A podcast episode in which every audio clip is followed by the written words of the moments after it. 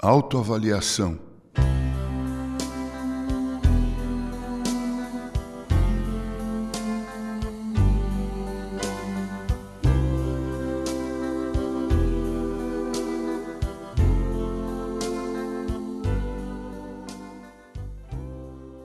Em Daniel 5:27 lemos: Pesado foste na balança e achado em falta. É bem frequente nos pesarmos na balança da palavra de Deus.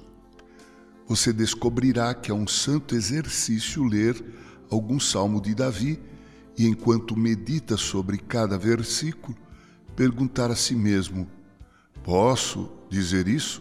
Eu me sinto como Davi se sentia? Meu coração alguma vez foi partido pelo pecado, como foi o dele quando escreveu seus salmos penitentes? Minha alma alguma vez exercitou a verdadeira confiança na hora da dificuldade, como a dele quando cantou as misericórdias de Deus na caverna de Adulão ou nas fortalezas de Engedi? Eu tomo o cálice da salvação e clamo pelo nome do Senhor? Então, volte-se para a vida de Cristo e, enquanto lê as Escrituras, pergunte a si mesmo o quão distante está de ser a sua semelhança. Empreenda esforços para descobrir se você tem a mansidão, a humildade, o espírito encantador que ele constantemente recomendou e demonstrou. Analise então as epístolas e veja se você acompanha o apóstolo no que ele relatou sobre sua experiência. Alguma vez bradou como ele: Desventurado homem que sou, quem me livrará do corpo dessa morte? Alguma vez sentiu sua autodegradação? Você já se viu como o principal dos pecadores e menor do que o último de todos os santos? Conhece algo sobre sua devoção?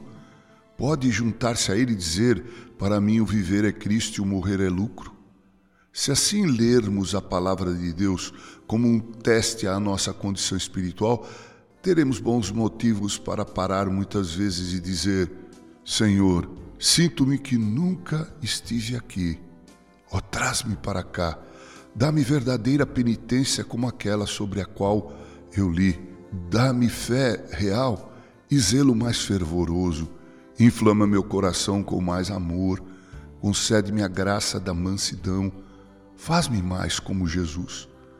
Não me deixes mais ser achado em falta quando pesado na balança do santuário não permitas que eu seja achado em falta na balança do julgamento. Amado ouvinte, julgue-se a si mesmo, para que não seja julgado. Com carinho, Reverendo Mauro Sérgio Aiello.